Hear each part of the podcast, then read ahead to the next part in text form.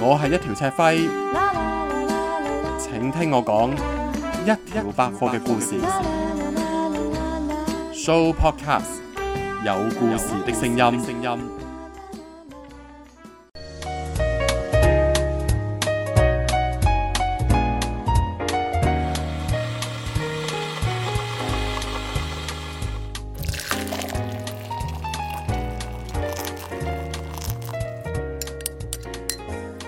由清茶烈酒，到糖水靚湯，從古今資訊到生活趣談，當文化貴婦，遇上草根藝毒，與你細味各式中外飲品， Benny 同素文相信一切從水開始。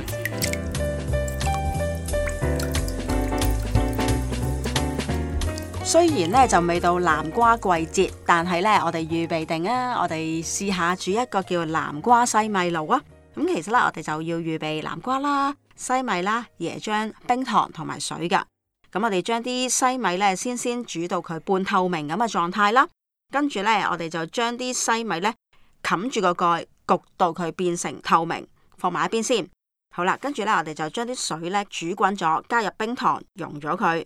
南瓜咧，我哋將佢切粒放入去呢個冰糖水入邊咧，煮到佢半軟嘅狀態。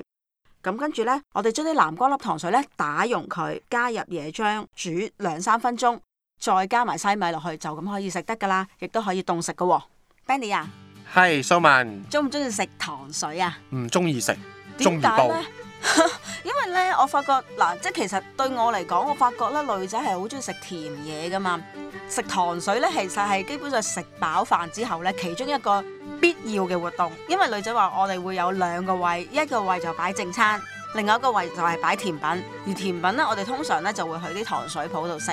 咁你話中意煲，咁你真係好少出去幫襯噶咯我睇下係乜嘢糖水或者乜嘢甜品咯，喎。係。自己煲到嗰啲我就會屋企自己煲算數噶啦。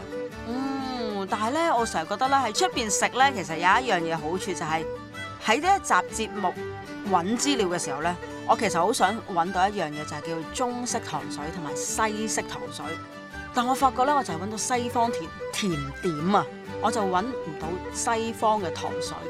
而西方咧，原來係冇乜流質嘅糖水喎，但係咧後尾我又發覺又唔係啊。譬如我舉個例子啊，你覺得楊枝甘露係西方啊，定係中方？呢位朋友嗰個身份係好懷係好有嫌疑㗎嚇，係我成日搞唔清楚佢嘅身份㗎。係佢係中國人啦、定係西方人咧？佢個名就相當之咁東方，係但係佢成件事就好西方，係令我諗起日本嗰個怪談大師叫小泉白雲。事 係啊實上乜嘢佢咧佢有一個日本名，啊！但係其實佢係一個英國籍嘅希臘人嚟嘅，哦，即係等於我哋成日話我哋叫長期良理同埋大卷廁紙嘅。冇錯，正如何國榮一樣 啊。咁你有冇研究過其實呢個楊枝甘露佢究竟係咩國籍嘅咧？佢究竟係？誒嗱，楊枝呢一樣嘢啦，咁係啊譬如係入邊嗰個西柚啦，咁係係啲柚類嘅食物嚟噶嘛，咁都唔係原本中國有噶啦。啊，除咗我哋有沙田柚嗰類啦，係啊啦有有有西西柚嘅，咁但係西米咧就好似係外國傳嚟嘅，唔係中國嘢嚟嘅。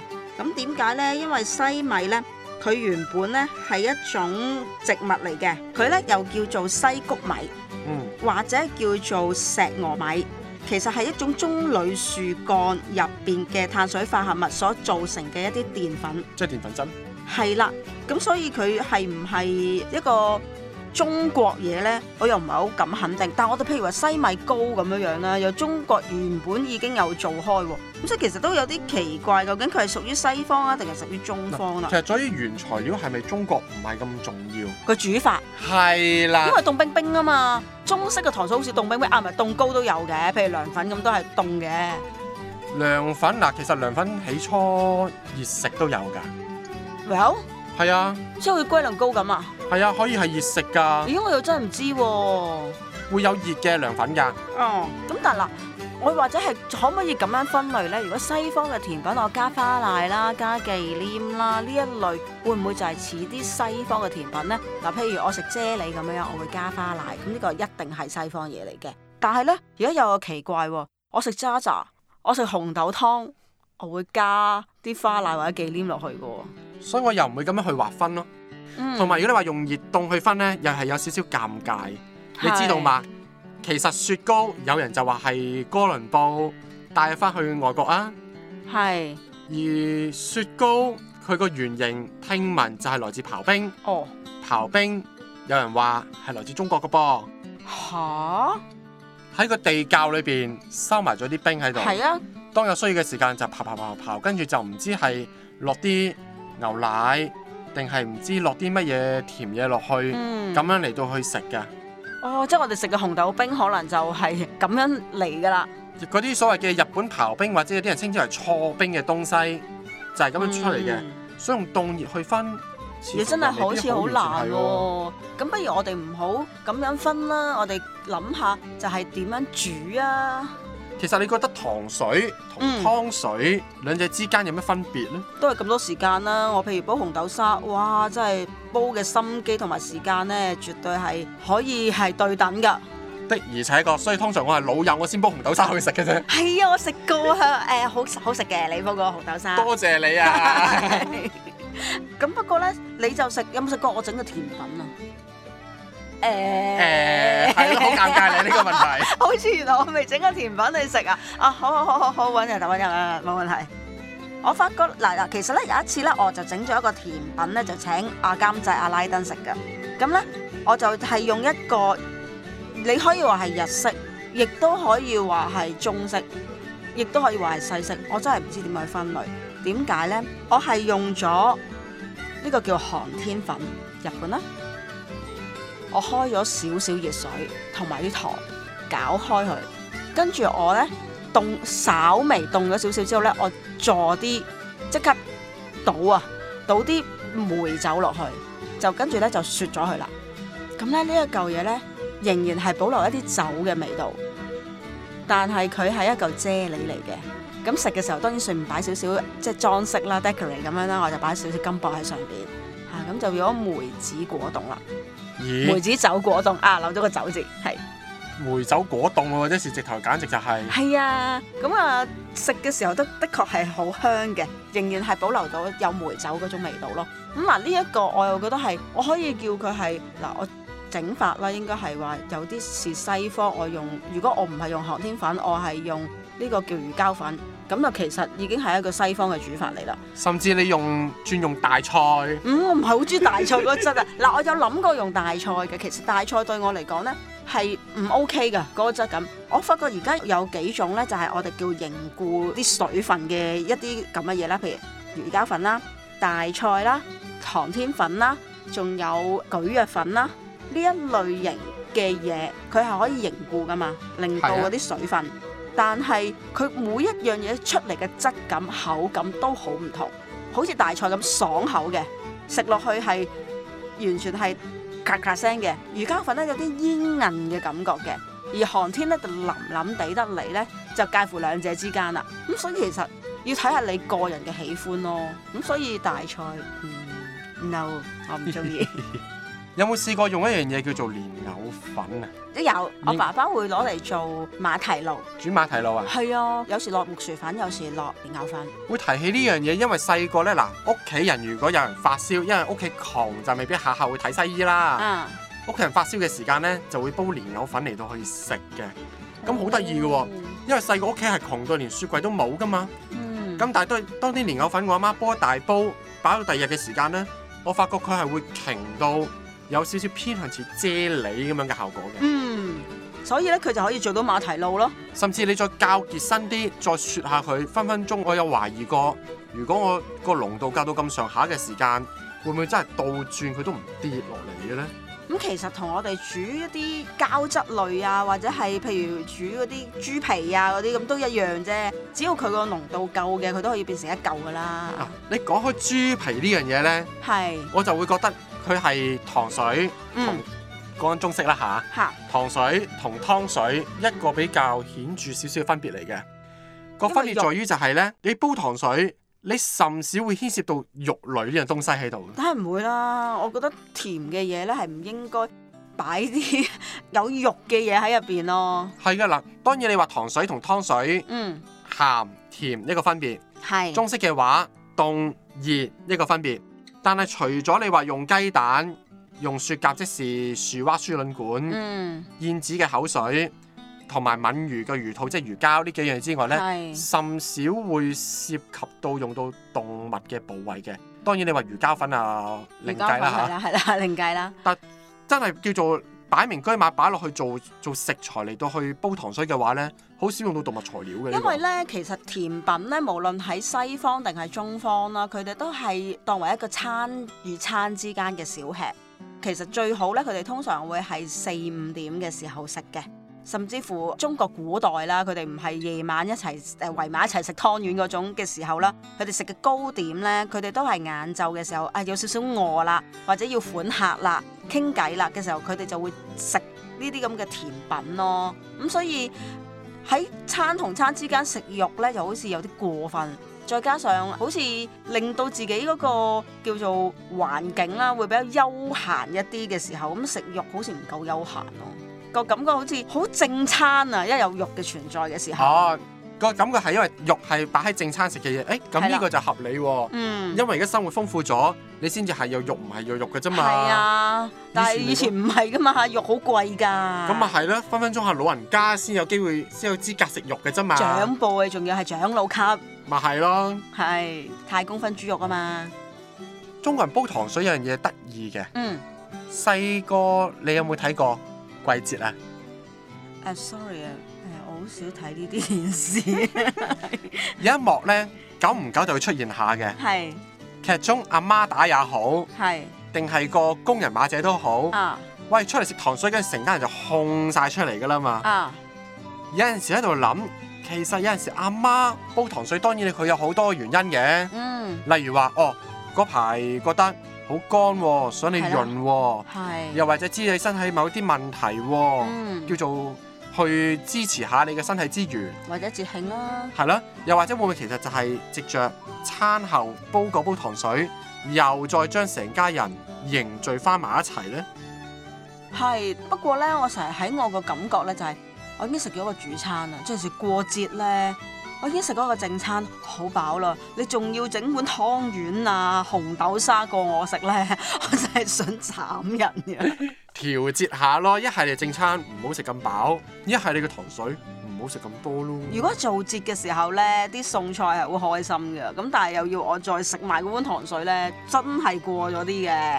所以通常我就好少過節飯又煲糖水嘅，嗯。同埋我屋企嘅習慣又好唔得係意。喎，如譬如話新年啦，食完飯通常大家會煮一個湯圓噶嘛。係啊係啊，係咯，呢個就好另類，哦，因為你如果你要預計你要食湯圓嘅話，咁你更加你食扒少兩啖飯咯，唔該。如果唔係你真係食唔落嘅喎， 我通常唔食飯噶啦，已經淨係食餸咯。係啊，過都節好通常就飽咁嘅，但係你有冇留意咧？湯圓係好得意嘅嘢嚟點嘅，無論你南方人也好，北係方人也哦好，係總會有佢哋嘅團子，有嗯佢哋嘅湯圓，係甚至有鹹嘅添。嗱鹹湯圓呢樣嘢對我嚟講咧就係、誒 OK 嘅，我會中意食佢有陣時咧有啲人會加埋啲魚肉啊、冬菇啊、粉絲啊咁煲噶嘛，煲成一煲咁樣樣㗎嘛。係啊，咁去翻湯個範疇啦係啊嘛，啦，呢個係叫做湯嘅範疇啦係啊。咁但係甜嘅湯圓呢，我就非常非常中意嘅。點解呢？因為我係中意食有啲糯米嘅嘢，係食落去嗰口感呢，煙煙韌韌嘅嘢呢，我就非常中意。即係等於我中意食年糕啦，我中意食湯圓啦。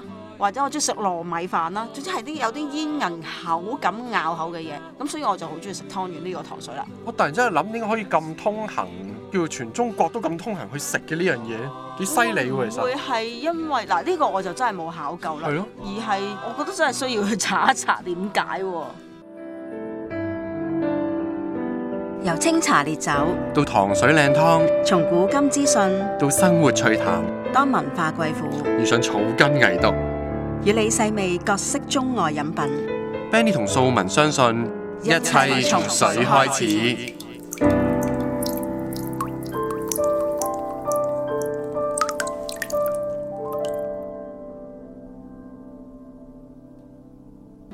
嗰個甜品糖水呢，嗯，你會唔會特別去因應一啲叫做健康或者佢嗰個食療功效嚟到去煮嚟到去食一啲嘅糖水嘅？即係咧，其其實甜品咧對於我嚟講都係個生活嘅調劑品嚟嘅啫，我就唔會特別咧為咗咩節慶啊或者咩特別嘅嘢咧嚟到煮嘅，除咗湯圓啦嚇，佢有心情靚落咪整個啫喱咯。想食咯，咪整咯， 我唔會特別去諗嘅。同埋咧，因為我屋企樓下係好方便食糖水，我求其落去咧，踢個拖鞋落去咧，就已經食到糖水或者豆腐花呢一類嘅嘢食啦。咁所以唔會特別，真係唔會特別去諗，唔會特別去諗，係啦，因為你係一個叫做消費者的角度，冇錯。而我就係一個雖然我未結婚，但係我就係一個男師奶夫的角度。 OK，我係一因個為好男師師奶奶啊嘛夫點咧？ 即係我反而我唔師奶喎， 今餐輪係到我師奶啦，一個男人，一個好師奶，但我咪係一個夫咯。 OK。咁你點咧，阿師奶？我就會真係好似一個屋企阿媽咁樣。嗯例如話，哦，嗰排個天氣真係好乾燥，咁、嗯，你咪煲啲潤啲嘅嘢俾屋企人去食咯。又例如話，我哦嗰日真係好熱咯喎，嗯好暑喎，咁點啊？係咁唔煲冬瓜，你咪攞啲綠豆係加埋啲臭醋落去煲。所以點解我會寧可自己煲呢？嗱，嗯第一個原因，你唔知佢落咗啲咩落去嘅。哦，明白以前我有個朋友同我講，佢就話呢，出邊嘅粥佢唔會食，係因為佢做過食檔，佢知道出邊煲粥會落豆粉，啊會落硼砂，兩樣嘢落咗落去之後呢，啲粥煲起上嚟係會好綿滑嘅。係咁我就會諗啦，咁我煲紅豆沙，佢會唔會都有機會落呢啲咁嘅嘢落去，令佢煲起上嚟，等佢叫做溶啲、係綿滑啲呢？我都試過啲紅豆沙，我覺得好難食嘅，唔知點解。咁啊，所以真係唔知落咗啲咩落去係啦。啊，咁咁嗰所以時晚飯一定送紅豆沙噶嘛，出去食係啊飯係咯。但係同埋佢啲紅豆，你唔知擺咗幾耐㗎嘛？啊，都係喎，個煲海人煲咗好耐嘅喎。我以前有個同學。佢係去某大快餐店嗰度做兼職，你啲你啲佢話 friend 都好多都係做廚房 嘅我喎。基層啊嘛，唔係啊，我覺得係好幸福嘅，可以知道咁多呢啲咁嘅 幕後資訊。所以咪更加唔敢出街食飯咯。啊佢同我講話咧，嗰佢哋攞嚟整紅豆冰嗰盤咁樣嘅紅豆，嚇，擺咗都唔知幾多個禮拜，咦，咁所以我好驚噶。係再加埋如果你話你屋企你個煲紅豆沙，你煲完之後，你咪擺雪櫃咯。係啊，咁你知唔知道出邊糖水鋪佢煲剩嗰啲紅豆沙，佢擺咗喺邊度，點樣處理你唔知噶喎？哦誒、，曾經有冇啲乜嘢外來物種走過落去，你亦都唔知嘅喎。嗯咁、如果我以翻一個師奶嘅心態去諗，嗯，屋企人食啲乜嘢，煮得好唔好食都其次啊，大家包容下啦。咁、我廚藝咁上下㗎啦。咁但係起碼我守住一條底線，就係要你哋食得健康。 OK，不過呢，我發覺一樣嘢，你會煲紅豆沙啊、綠豆沙啊呢類豆類比較重少少嘅糖水，但我係比較少煲呢一類嘅。點解呢？我覺得豆類嘅糖水呢好飽，係會令到我屋企人增磅。咁我就好少會煮呢一類啦，反而我整嘅甜品呢，就真係好似楊枝甘露啊，或者係啫喱啊呢一類型嘅嘢會多少少輕少少嘅，其實你可以教，唔係較冇咁甜係咪？唔係，你可以嗰個比例呢，教唔好咁多豆，係教稀少少咪得咯。咁就冇咁好味噶嘛。你食豆，你食紅豆沙，你係為為咗嗰啲紅豆噶嘛。係。但係我我啊，即係嗱 OK 係嘅，我覺得你 OK 嘅，你咁樣係咁煲好多豆 俾啲屋企人 食。只不過我諗諗下，真係好肥喎。對唔住，哦係咁我打食斷豆咗。你啊！咁其實如果你唔煲豆，你會煲啲乜嘢咧？你會我咪頭先講話係，譬如楊枝甘露啊，嗯或者真係整啫喱啊。係或者係一啲比較輕身少少，真係食雪糕啊呢一類咯。如果真係要食甜品，咦，即係甜品類嚟噶咯喎。係啊，唔係為咗食療咯。明白。咦，如果係咁，即是其實你所做嘅，你係甜品，嗯。而未必係糖水。或者芝麻糊咯。嗱，芝麻糊我又會 O K 嘅喎，或者係杏仁茶啦。你芝麻糊你真係會自己買芝麻翻你嚟傻爆啊？啦，唔好搞咁多 嘢啦。啊，而家咧有啲鋪頭咧係幫你磨埋芝麻粉嘅，咁攞嗰啲嚟煮都 O K 噶啦。跟住就撈啲馬蹄粉落去。係啦，即係或者好似我之前我我所講嘅，我爸爸好中意整嘅馬蹄露咁樣樣。我不過咧，我細個我爸爸做嘅花生糊咧，哇！我真係心諗，而家俾我係一定一定一定一定一定唔會食。何解呢？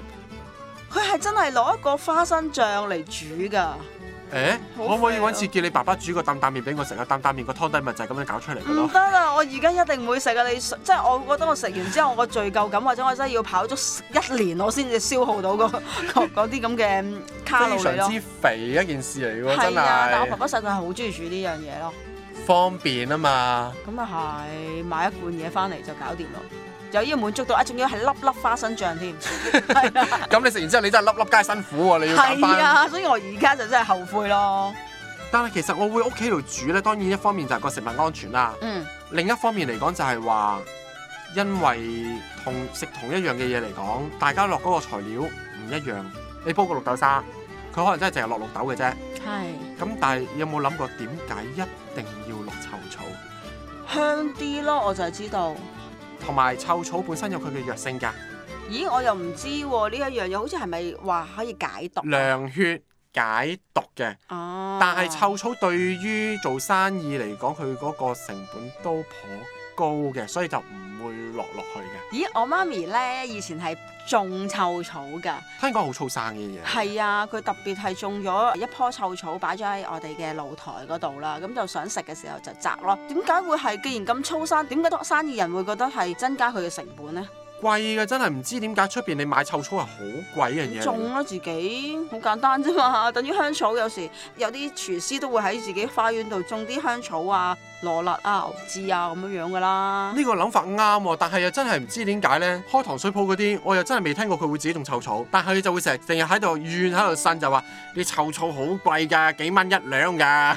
哦，但係我嗱，我覺得咁嘅，有啲鋪頭佢哋係冇落臭草呢，嗰、個綠豆沙的確係爭咗少少味道嘅，食落去呢，嗰、個香度啦係唔夠嗰個落咗臭草嗰種感覺咯。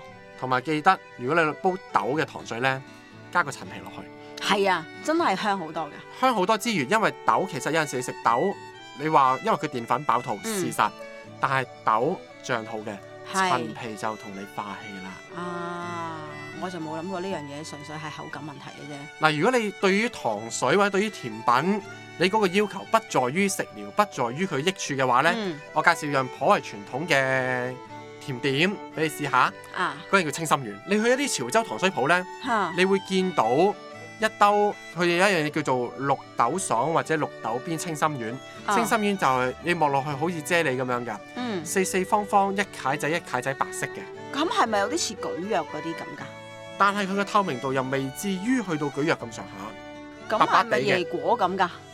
唔似椰果辣。其實呢，佢傳統佢做一個做法，佢就將嗰啲薯粉啊，用佢嘅方法就將佢整到變固體，嗯食落去呢就煙煙韌韌咁樣啦嚇。哦，咁係咪有啲似芋圓啊？燴完就會再軟身啲㗎嘛，啊！佢有少少偏爽。